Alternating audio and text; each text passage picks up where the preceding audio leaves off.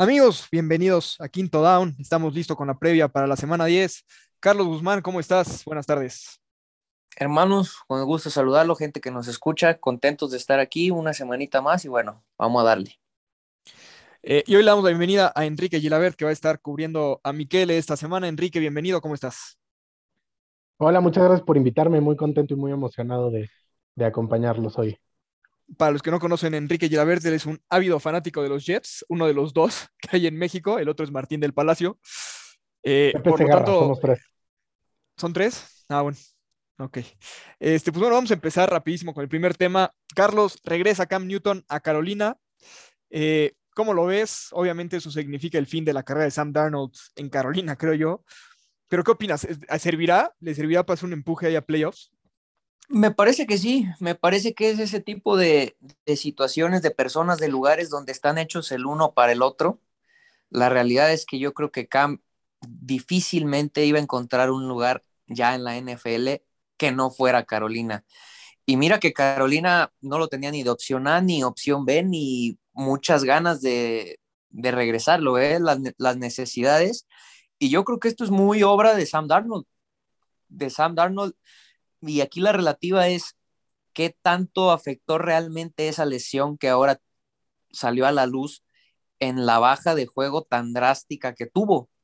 No sé cuántas semanas la haya tenido arraigando o si en realidad no fue la lesión y ya venía la baja y llegó esto a consumarlo. La realidad es que Cam va a ser el titular. Cam no juega esta semana, pero la siguiente semana lo vamos a ver de titular y bueno, uno nunca sabe y quizás el empuje o el envío anímico que, que un equipo que ha sido de cierta manera agresivo, sobre todo el lado defensivo, puede llegar a ser Cam esa chispa a la ofensiva que, que complemente un, no te voy a decir que un contendiente al Super Bowl, pero sí un buen equipo. La, la, realidad es que a mí me gustaba mucho PJ Walker. En Carolina yo quería que le diera una oportunidad. Eh, pero creo que, firmar a Camp te dice que, por lo menos para Matt Rule y Joe Brady, eh, los playoffs están al alcance y por eso prefieren irse con un veterano limitado en el, juego aéreo. Eh, creo que el valor de DJ Moore cae tremendamente con, esta contratación. Gracias, Gila, por cambiármelo en nuestra liga.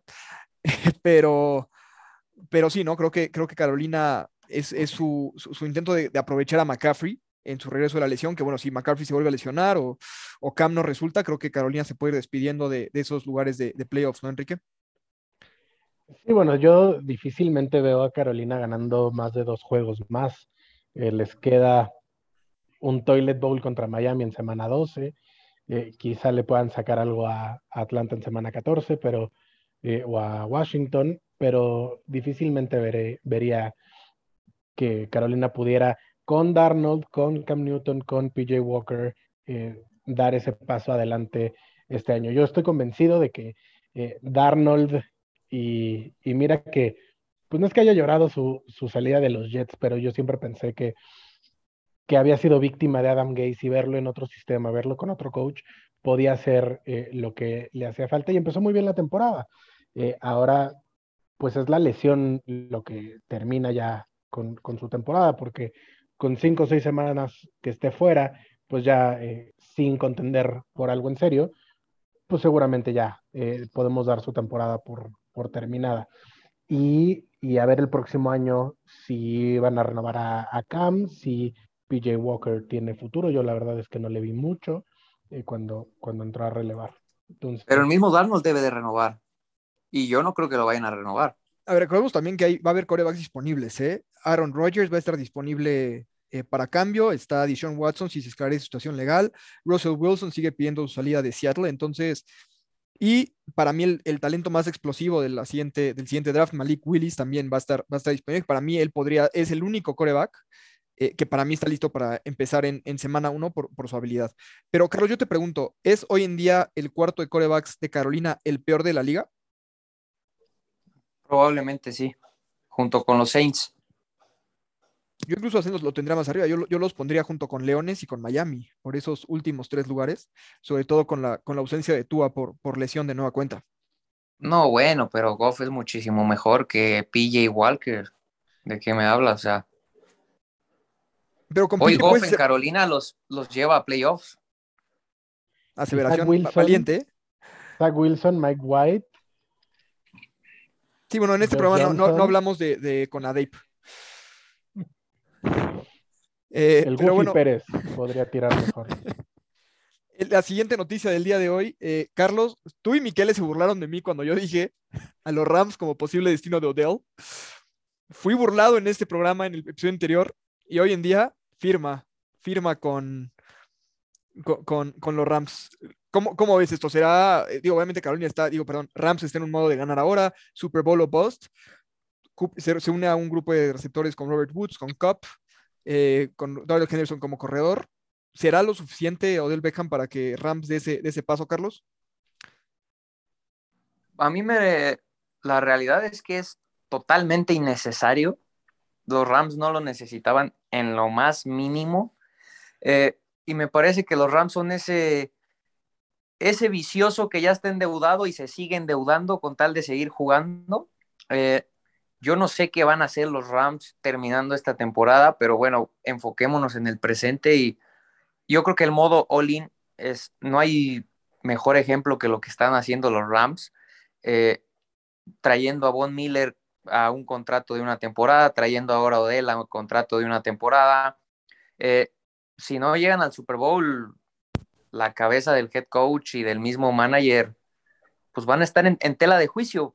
Eh, yo creo que hoy en día el movimiento de Odell es por estar en Los Ángeles, que es una ciudad que te obliga a, tirar ese, esa especie de bombazos, pero hablando exclusivamente de en el campo, me parece que es totalmente innecesario y yo incluso lo comentaba, yo le veo más riesgo, más posible riesgo que el posible beneficio que puedan tener los Rams hablando de lo deportivo yo creo que los va a ayudar. Yo creo que, que Odell se ha ganado una reputación como una diva, que sus compañeros, por lo menos en Cleveland, eh, salieron a defenderlo, pero yo, creo que va a ser una buena arma adicional, sobre todo cuando tengas que jugar contra Tampa Bay. Eh, creo, creo, que es, bueno que, otra, que otro equipo dentro de esa conferencia tenga otra vez tres receptores número uno. Eh, para ti, Enrique, ¿esto pone a los Rams como, como favoritos a, llegar al Super Bowl de esa conferencia? Sí, yo creo que ya lo eran, porque hablando de lo que resta de la temporada, a los Rams le quedan nada más los Packers y los Cardenales entre, entre el top 10 en, su, en su calendario. Entonces, de por sí ya eran eh, favoritos y en este modo de ganar ahora, de ganar ahora como, como dices tú, eh, pues están armando un, un trabuco. Además, pues no hay que dejar de ver que ha sido una temporada plagada de lesiones. Y si algo llegara a pasarle a Cooper Cup o a Robert Woods, necesitabas tener esa profundidad, sobre todo eh, con la salida de, de, Sean Jackson. Entonces, que se vaya de Sean Jackson y que llegue de él es un upgrade, aunque sea para, para receptor 3 o receptor 4. Sin duda. Y Carlos, te pregunto a ti, obviamente tú los, tú los conoces mucho mejor por estar en la división de, tus cards. Eh, Stafford creo que ha quedado un poquito a deber en, en Los Ángeles. Eh, ¿crees que sea porque le faltaba un receptor estilo Odell, ese receptor que puede lanzar el cañonazo y Odell va a hacer el jump algo que no tenía realmente y que Robert había quedado también a deber en ese rol? ¿Crees eh, que, simplemente sea, como dice Enrique, un, receptor 3, que sea por el tema de Los Ángeles, de, la ciudad? Pero la realidad es que los Rams ya no, no están apostando a futuro, están apostando al Super Bowl esta temporada, la que sigue a lo mucho. ¿No? Pero obviamente hoy, hoy en día para mí tus Cardenales siguen siendo favoritos en esa división. Mi pregunta es, con la llegada de Odell, ¿te preocupa a ti? No, al día de hoy para mí Arizona sigue siendo un mejor equipo que los Rams. Lo eran antes de Odell, lo son ahora después de Odell. Y para mí son el, mejor equipo en la NFL hoy en día y sobre todo de este lado. Eh, sin duda alguna los Rams tienen totalmente el equipo para competir. A mí me parece que no era tan necesario. Y yo, yo sigo manteniendo que para mí es inclusive un poco, le veo un poco más de riesgo que de beneficio. Eh, de Sean se fue por falta de targets, de Sean, que no era tan diva como Odell. No sé. Yo la verdad es que no, no veo, digo, obviamente todo puede suceder y quizás un clic y una química espectacular con Stafford, pero teniendo a Cobb sigue siendo el uno. Woods va a ser el dos tienes a Higby que también roba targets. la verdad es que Odell va a competir con Van Jefferson, que lo venía haciendo bien, y yo no veo a Odell teniendo más de 3, 4 targets por juego, y quiero ver cómo lo va a manejar. También es cierto que, la personalidad de Matthew Stafford como líder es más fuerte que la de, la de Baker o la que tuvo con Daniel Jones, ¿no? Creo que lo más parecido que ha tenido a Stafford es Eli Manning, que tuvo, logró mantener a Odell eh, bajo control, ¿no? Ahí en... Siendo el, el, wide receiver uno, pero Sí, eso sí. Estratosféricamente. Eso sí, también es cierto. Pero también, también veo a la figura de, de Sean McVay como pieza clave para mantener a Odell en cintura. Y creo que en una ofensiva como la de Sean McVay, con un tipo tan estudioso como, como lo es el head coach de Rams, que van a encontrar la forma de exprimir y de explotar esos cuatro o cinco targets que pueda tener por. Pero tú dime un jugador que Sean McVay haya tenido que tener en cintura. Pues. No lo ha tenido en toda su carrera. Pero Jalen Ramsey no entra también en esa. No, pero bueno, Jalen Ramsey hace lo que quiere, tiene dos, tres, está, lo amonesta en cada partido, regala 15 yardas dos, dos veces por juego. Tampoco es como que me digas que Sean McVay es un Bill Belichick que ha demostrado controlar ciertas personalidades. Sí, bueno. Sí, Ramsey no es, no es, una persona que te va a romper el vestidor, quizá puede ser sí, no. indisciplinado en el campo, pero, pero no hay no parece que haya mala vibra ahí. Pero vamos al, siguiente tema, veremos qué pasa con, con Nodel, que yo no creo que vea, vea minutos esta semana, de todas maneras seguramente estará inactivo este, este domingo. Eh, pero vamos a la siguiente y te pregunto, Carlos, a ti un equipo nada más rapidísimo, tu equipo favorito hoy de cada conferencia para llegar al Super Bowl. Arizona y Buffalo. Yo coincido con, con los dos. Enrique. Eh, y lo odio, pero es lo que me dicen los números. Eh, van a ser Green Bay y Ravens. Y Ravens, bueno, vamos a platicar de, Ravens más tarde porque hoy va a haber pago por evento, la masacre de, jueves por la noche en Miami. Eh, pero bueno, siguiente pregunta también de media temporada. Carlos, tu MVP hoy en día de la liga, ¿quién es? mi MVP, Tom Brady. Enrique. Tom Brady para mí es, que me duele decirlo. Para, para, mí es Lamar. ¿eh? Lamar está promediando él solo más de 320 yardas por, por partido. Y si Baltimore se mete a, playoffs y por lo menos gana la primera ronda, creo que para mí Lamar es, es, es el favorito. Eh, y después ya última pregunta de estos de, de media temporada. Equipo de excepción, empiezo contigo, Enrique. Los Delfines. Los Delfines de Miami, porque esperaba una temporada, pues no espectacular, pero sí a lo mejor de, ocho ganados, nueve ganados. Carlos. Sí, eh, coincido. Miami ha sido un desastre, eh, una de las mayores decepciones. Y simplemente para agregarle algún otro equipo, creo que pondría por ahí a Washington. Yo también, justo, justo con, Juan Pablo, que también está en el programa, eh, fanático de Washington, que son los dos equipos de excepción por la misma razón. Se esperaba mucho de ellos y los dos han quedado de ver muchísimo, un mundo. Pero bueno, vamos a. también a San Francisco a los 49. Y, y yo creo que Shanahan está en, en, en la silla caliente. ¿eh? No creo que se vaya de Lynch, pero Shanahan yo no creo que regrese el siguiente año. Incluso lo podría ver como candidato a, eh, a head coach de Miami el próximo año. Creo que aquí nunca hemos comprado a San Francisco, por eso no lo tenemos como decepción. Más bien salió la realidad que nosotros veíamos de San Francisco. Eso sí, eso sí. Que no han dejado de ser vital también, ¿eh? es increíble lo que pasa ahí en cuanto a tema de, de lesiones. Pero la realidad de San Francisco me parece uno de los, de los mitos más grandes de la NFL y Jorge es consciente de que yo lo reviento más no poder. Sí, sí, sí, eso, eso es cierto también. Confirmo. ¿Pero por Cardenal? No, no, no, por, porque cuando tú ves las estadísticas de Shanahan, bueno, yo no soy muy fiel admirador hasta, bueno, hasta ahora me está empezando a ganar de lo que era mi, mi Kingsbury, y después resultó que el récord que tiene Shanahan es mucho peor que el de Kingsbury. Con el equipo que ha tenido, o sea, la realidad es que Shanahan ha tenido una buena temporada como head coach de la NFL y fue porque fue arrastrado por una defensiva de, de élite que desde que se fue, Shanahan no ha podido qué hacer. Y para mí el error que cometió en este draft al, al hacer todo este despapalle por Trey Lance le va a terminar costando la chamba. Yo en ese tema eh, estoy de acuerdo y creo que la peor baja fue la de Robert Sale eh, para los 49 y justo, justo creo que eh, y se está demostrando ahora, y se dijo antes que Mac Jones era el coreback más listo para plug and play en la NFL. Sí, y aquí lo, lo, dijimos, que, Mac, toda la vida. Que Mac tiene, que bueno, vamos, a ver, yo sí les quiero preguntar, porque, bueno, creo que Carlos dice que no es para tanto lo de Mac Jones, para mí lo deben de multar. Eh, por seguramente lo, hará.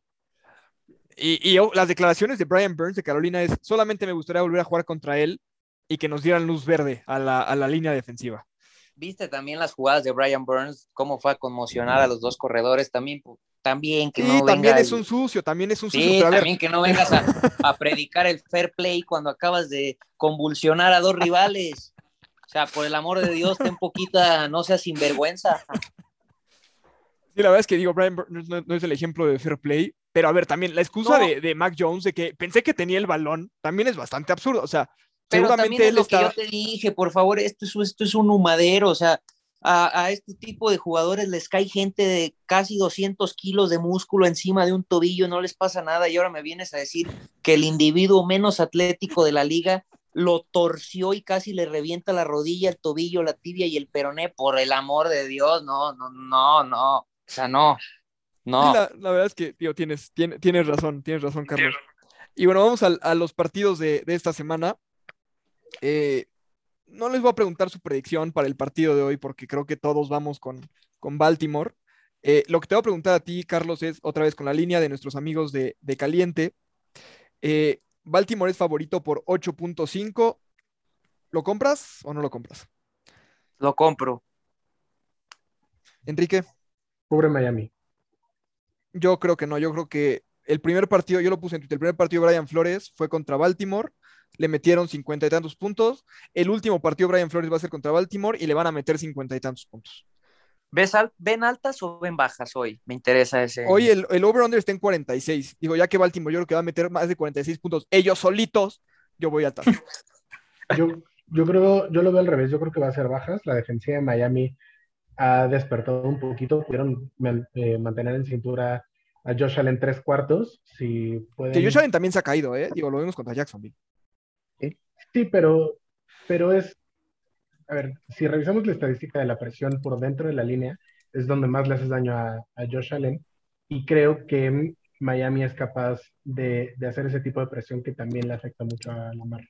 Yo creo que Lamar nos va a despedazar el día de hoy. No tengo absolutamente ni un gramo de esperanza para el día de hoy.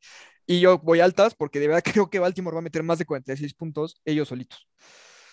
Eh, siguiente partido, de, la semana. Eh, vamos aquí con la NFL.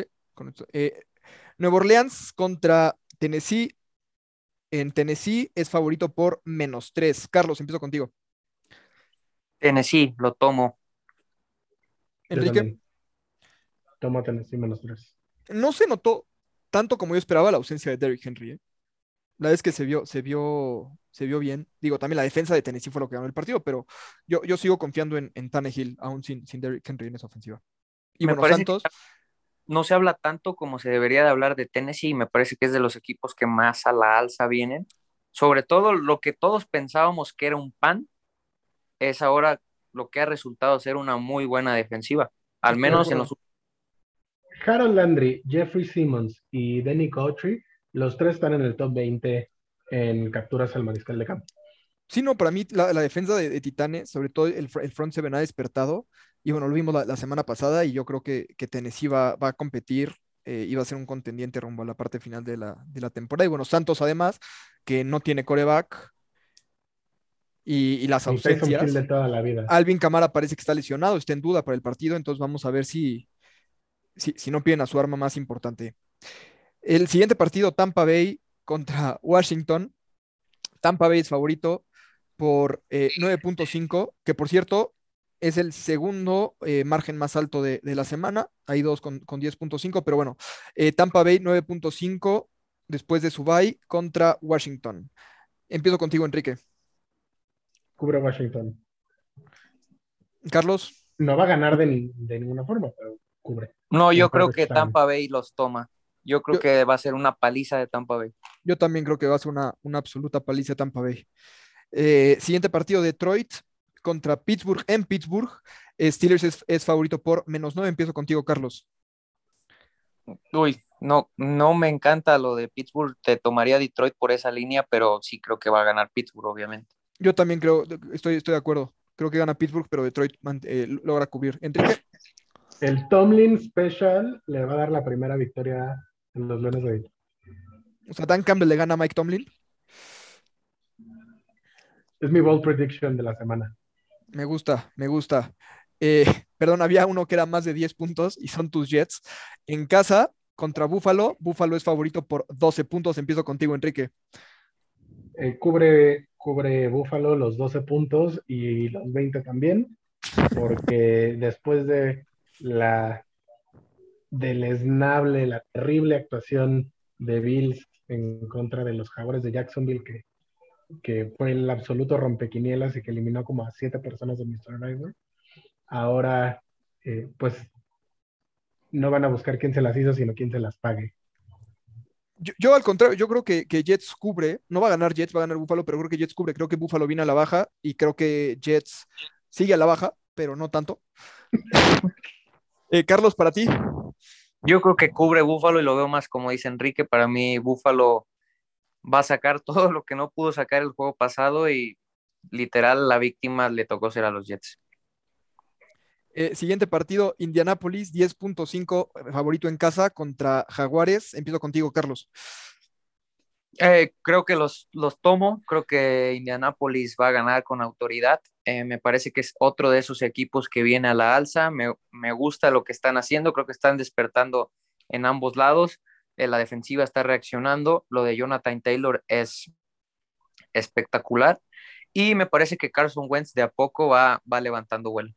Yo estoy de acuerdo, Carson Wentz empezó a, a, retomar ese nivel que tuvo en algún momento con Filadelfia, pocas intercepciones, cuidando la bola, sí, con algunas decisiones ridículas a veces, pero, pero mejorando muchísimo. Enrique, para ti. Yo coincido, los Colts cubren, pero además los Colts con el récord de, de 4-5 está muy engañoso. Yo lo tengo en mi, el décimo lugar en mis Power Rankings y creo que son mucho mejores que muchos equipos con cinco victorias, como eh, los Santos, como los Broncos, eh, como los mismos Patriotas. Eh, se la compro completa a, a los Potros. Eh, hablando de los Patriotas, son favoritos por 2.5 en casa contra Cleveland. Para mí, este partido lo gana Cleveland. Eh, Carlos. Eh, ay, me parece que es este para que veas, me parece muy parejo. Mm, no sé si juegue Chop o no, me parece que depende mucho de eso, de si Cleveland vaya a tener a sus corredores o no. Si los tiene, creo que gana. Si no los tiene, sí me voy con, con Denver. Yo, por motivos de fantasy, espero todo corazón que no juegue Chop, porque en esto que Dearness Johnson me dé puntos. Eh, para ti, Enrique, este partido. yo creo que atrás de la línea ofensiva de los Browns corres tú y corro yo. Eh, entonces, Dearness Johnson ha mostrado eh, tener el nivel para, para poder suplir con creces a, a Chop y y a Hunt. me parece que en este juego se va a determinar quién se quita la máscara y quién es de verdad si los Patriotas ganan, ganan este partido, creo que no va a haber eh, forma de bajarlos de playoffs. Y, y lo mismo para Cleveland. Y bueno, sí, hablando de máscaras, los vaqueros que yo creo que ya se dieron cuenta que es noviembre, son favoritos por nueve puntos contra Atlanta. Eh, empiezo contigo, Enrique. Para mí, para mí, Atlanta cubre esos nueve puntos, ¿eh? Sí, para mí también, pero ganan los Cowboys por tres. Así sobre la hora con el pateador que contraten esta semana porque Sterling tiene COVID. Para ti, Carlos. Eh, yo los tomo, sin, sin, pensarlo, tomo esos puntos. Yo creo que va a ser un duelo cerrado, inclusive si, si Atlanta llegara a ganar no me sorprendería. Eh, tengo dudas, quiero volver a ver a Dak, lo vi muy mal el juego pasado. Eh, quiero ver si realmente ya se recuperó, si sigue trayendo alguna secuela todavía. y Atlanta me parece que de a poco ha despertado un, poquito, sobre todo el lado ofensivo. Todos sabemos que su defensa es malísima, pero creo que la, lado, la ofensiva, un, eh, tanto explosiva que todos esperábamos, de a poco ha ido reaccionando. Y yo creo que es un, partido más parejo de lo que la línea marca. ¿Qué impresión les deja Dix? ¿Qué nos deja quién? Trevon Diggs. Para mí, eh, a ver, es un novato, bueno, un jugador de segundo año todavía muy joven, un muy buen corner que tiene que mejorar en los fundamentos, pero que es una máquina de, generar eh, turnovers. Para ti, Carlos. Y una máquina de permitir yardas a sus rivales. Es el problema de los fundamentos, o sea, le fallan mucho los, los fundamentos. Para mí es, es, un playmaker y para mí lo he comentado en varios grupos por ahí que tengo. Para mí es, es mucho de gustos. Eh, me parece que habrá gente que, a que un playmaker como es Dix eh, te va a fascinar y habrá gente que parezca un, que le guste más un corner que totalmente cierre su zona como es un Jalen Ramsey. Eh, creo que Dix tiene su poder de poder cambiar el juego para bien y para mal y habrá mucha gente que le guste eso. La verdad es que Dix, cada balón que va a su zona puede ser una intercepción o puede regalarle 65 yardas al receptor que está cubriendo yo estoy en el segundo grupo de los que mencionas. Yo creo que Trevon Dix es de los jugadores más sobrevalorados de la liga. Ha tenido un montón de intercepciones, pero eso es porque se la tiran mucho. Porque ahí está la canasta de pan. Yo, yo creo que va es un corner que, que, va a mejorar muchísimo y va a mejorar esos fundamentos justamente para evitar esas recepciones largas pero hasta ahora la parte más difícil del trabajo la, ha hecho con, con creces. Eh, siguiente partido, vamos con los Chargers, que son favoritos por menos tres contra Minnesota. Empiezo contigo, Carlos. Para mí, eh, Minnesota puede dar la sorpresa en este partido. ¿Me repites la línea, por favor? Menos tres a favor de Chargers. Menos, yo la tomo, la verdad es que a mí los Chargers, vaya, desde inicios de temporada, sabes que soy firme creyente en ese barco y sigo estando ahí. Eh, creo que venían un poquito a la baja, pero me parece que sobre todo la ofensiva despertó muchísimo en el partido pasado. Eh, Minnesota me parece que es buen equipo, quizá no se habla tanto de él, pero me sigue preocupando mucho su, su ofensiva, entonces yo estoy con los Chargers en este. Para ti, Enrique. Yo también estoy con los Chargers, creo que Mike Zimmer no se habla mucho, pero también creo que está en la silla caliente. Para mí, bueno, vamos a ver también si juega Dalvin Cook. Eh, también hay ciertas acusaciones de las que no hemos nos platicado en el programa, pero hay ciertas cuestiones que podrían poner en, riesgo su participación el resto de la, de la, temporada con Minnesota. Siguiente partido, y voy a empezar contigo, Carlos, porque sus Cardenales son favoritos por 10.5 puntos contra Carolina. Eh, creo que los cubren. No sé si estés de acuerdo. Eh, no me atrevería a decirlo hoy, porque la realidad es que, al igual que la semana pasada, hay un hospital en Arizona. Hay muchas dudas aún. La mayoría del, del equipo no ha entrenado. Eh, no sé si vaya a jugar Kyler, si vaya a jugar Hopkins, si vaya a jugar Rondell Moore. Eh, hay por ahí dos linieros, me parece que también están tocados. Eh, yo creo que Arizona lo va a ganar eh, porque han demostrado ser un gran equipo. quedé enamorado con lo que hizo McCoy la, la semana pasada. sin duda alguna, la defensa sigue dando golpes de autoridad. sí lo gana Arizona, pero creo que la línea depende mucho de quién termine jugando y quién no. Yo, además avísame con tiempo si tengo que agarrar un coreback que no saca Kyler Murray, porque la semana pasada entre él Hopkins me costaron la derrota en, otra liga, donde sí estoy compitiendo por playoffs, no con la nuestra también estoy ahí. Ya, creo que ya libre el descenso, pero no estoy, no estoy pasando de, ahí. Para ti, Enrique. A mí, eh, estoy de acuerdo con, Carlos, dependerá si juegan los mejores jugadores de Arizona o no. Eh, también de DJ Moore, yo creo que sus acciones solamente pueden subir con la noticia de que eh, un, un, coreback con poca experiencia en la NFL como PJ Walker se va a recargar en su eh, en el arma más eh, letal que sigue siendo DJ Moore después de Christian McCaffrey. Y por la vuelta de, de McCaffrey me atrevería a decir que Panteras cubre. siguiente ¿Cuál es la línea? Over-under, perdón. El over-under es 44. Under. Carlos. 44. Sí. Mm, over. Yo también creo que, es over esta semana. Eh, Seattle contra Green Bay, Green Bay en casa. Eh, todavía no, es, no está confirmado que juegue Aaron Rodgers, por el último que yo vi. Eh, Packers favorito por 3.5. ¿Cómo es este partido, Carlos? Se lo lleva a Seattle para mí. Wilson regresa con autoridad no sé si juegue Rogers o no, pero creo que Seattle va a ir a ganar. También regresa Chris Carson. Para ti, Enrique, este partido. Eh, también, si no juega Rogers, eh, Seattle Money Line. Para mí, yo creo que si juega Rogers, gana Seattle porque lo conocen más. Creo que si juega Jordan Love, puede dar la sorpresa a Green Bay. No, Jordan Love fue un desastre. ¿De qué me hablas? En, también en, en, su primer partido también fue un desastre Aaron Rodgers.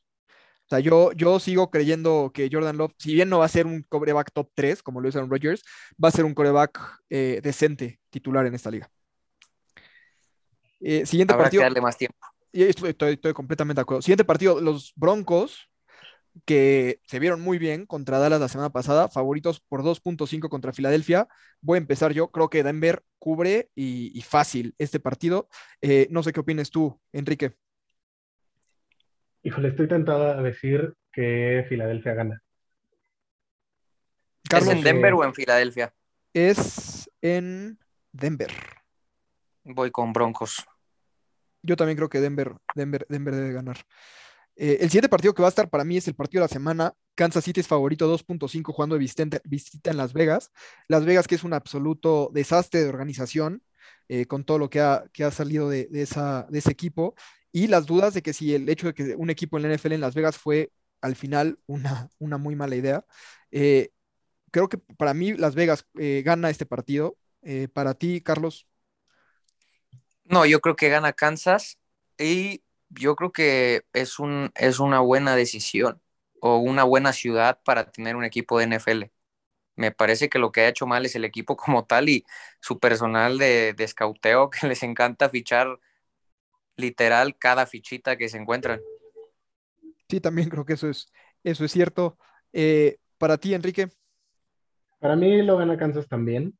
Y quería hablar un poquito de Kansas City porque, a ver, todos sabemos que empezaron muy mala temporada, que la defensiva de Kansas City en particular ha provocado que Mahomes vaya por la grande, que se le espere, se esperen jugadas que eh, nos tenía acostumbrados a hacer.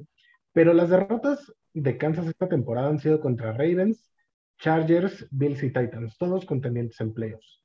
¿no? Entonces creo que eh, contra Raiders va a ser una buena prueba. Creo que en los últimos dos partidos, contra Giants y contra Packers, la defensiva eh, ha reaccionado mejor, salvo por supuesto Daniel Sorensen, que tendría que estar jugando en los Pumas Zacatlán. Pero fuera de él, eh, creo que la defensiva es lo que le ha estado haciendo falta y que ya ajustaron. Entonces habrá que ver contra Raiders y contra Cowboys la próxima semana. Si logran sacar uno de sus dos juegos, yo creo que se meten de lleno por el wild card. Para mí el problema de Kansas City es su defensa, y como lo hemos platicado aquí, la defensa de Kansas City está muy por debajo de su ofensa y eso le pone una presión tremenda a Mahomes, que más se acostumbró, creo yo, a hacer jugadas de fantasía. Y ahora que, la, que la, los las equipos están jugando a contenerlo, a llevarlo hacia atrás, hacia atrás, hacia atrás, eso le está, le está provocando errores, pero sigue siendo un coreback muy joven que, que va a aprender de, de sus errores. Eh, pero para También mí, la, la, línea ofensiva para llorar. Pero ha mejorado, ¿eh? Si, si ves el, el, el, porcentaje de victorias de la línea ofensiva, es promedio de la liga, no, no es de las peores liga, líneas de la liga. No, pero el problema es que. En... Y el problema, si, si me permite más rapidísimo, es que a Mahomes le gusta mucho correr atrás y cuando el propio coreback sale de la, de la caja de tackles y después vuelve a entrar, metes en serios problemas a tu línea. Sí, estoy de acuerdo en que, en que la bolsa de protección, o sea, se, se sale de la bolsa muy rápido Mahomes, pero también porque la presión que le llega por dentro de los tackles con tres hombres, con cuatro hombres, porque además no le mandan, no le mandan blitz. Y ahí es donde, donde han podido controlar a, eh, a las armas ofensivas de, de, Kansas City, en hacer que Mahomes salga rápido de la, de la bolsa de protección. De y además también es uno de los equipos más castigados. También, también había un problema de disciplina grave en, en Kansas City. Y para acabar rapidísimo, yo contigo, Carlos, Rams es favorito por cuatro puntos contra San Francisco. Creo que los cubre. Eh, ¿No estés de acuerdo? Creo que aquí se va a dar la sorpresa y los 49ers le ganan a los Rams. Los 49ers en los que no crees en Kyle Shanahan le ganan a, a Sean McVay. Eh, es correcto. Para ti, Enrique. Ganan los Rams como por 46 puntos. Yo creo que gana Rams, pero no por 46 puntos, pero creo que sí cubren la, la, el, el spread. Sí, un touchdown, sí. Y pues bueno, con eso llegamos al, al final de, de, este programa. Eh, como se habrán dado cuenta, estamos grabando el jueves por la tarde. Seguramente lo estarán escuchando el viernes por la mañana. Eh, seguramente Miami le pasaron por encima por 50 puntos. Ya lo sé, no necesito que me lo recuerden en Twitter ni en los grupos de WhatsApp. Gracias. Yo voy a ver este partido sin, ninguna esperanza. Eh, pero bueno, para terminar esta semana, Carlos, ¿algún, ¿algún apunte final? No, me parece que se viene un cierre muy interesante donde varios equipos necesitan de estar, dar esos golpes de autoridad de cara a, los playoffs. Y bueno, va a ser interesante ver ahora con estos movimientos que hubo de agentes libres, eh, Odell, ahora Cam, el mismo este, de, de Sean Jackson. Eh, habrá que ver qué tal se acoplan a sus nuevos equipos y me parece que se viene un cierre interesante. Enrique, muchas gracias por acompañarnos. ¿Algún apunte final antes de esta semana? Eh, pues agradecer de nuevo la invitación y decirles que eh, los Jets de Nueva York van a ganar otros dos partidos esta temporada. Contra Miami, no me, no me sorprendería en lo más. Es que con Zach Wilson, con Alia Vera Tucker, con los dos Michael Carters, con Elijah Moore, así es como se hacen buenos equipos para el futuro. Drafteando así. Este año no vamos a hacer nada y el próximo tampoco, pero poco a poco.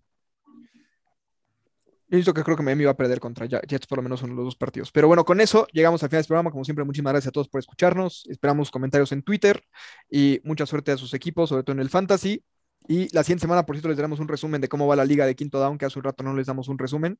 Pero también va a haber una masacre ahí con, con mi equipo contra Carlos y creo que Carlos va, va, va a ganar también ese partido. Pero bueno, muchachos, con eso llegamos al final. Muchísimas gracias, Enrique y Carlos. Me vas a ver una cena, por cierto. Sí, te debo una de la de Miquele también. Y más a ver otra, ella dos. Nos vemos la siguiente semana.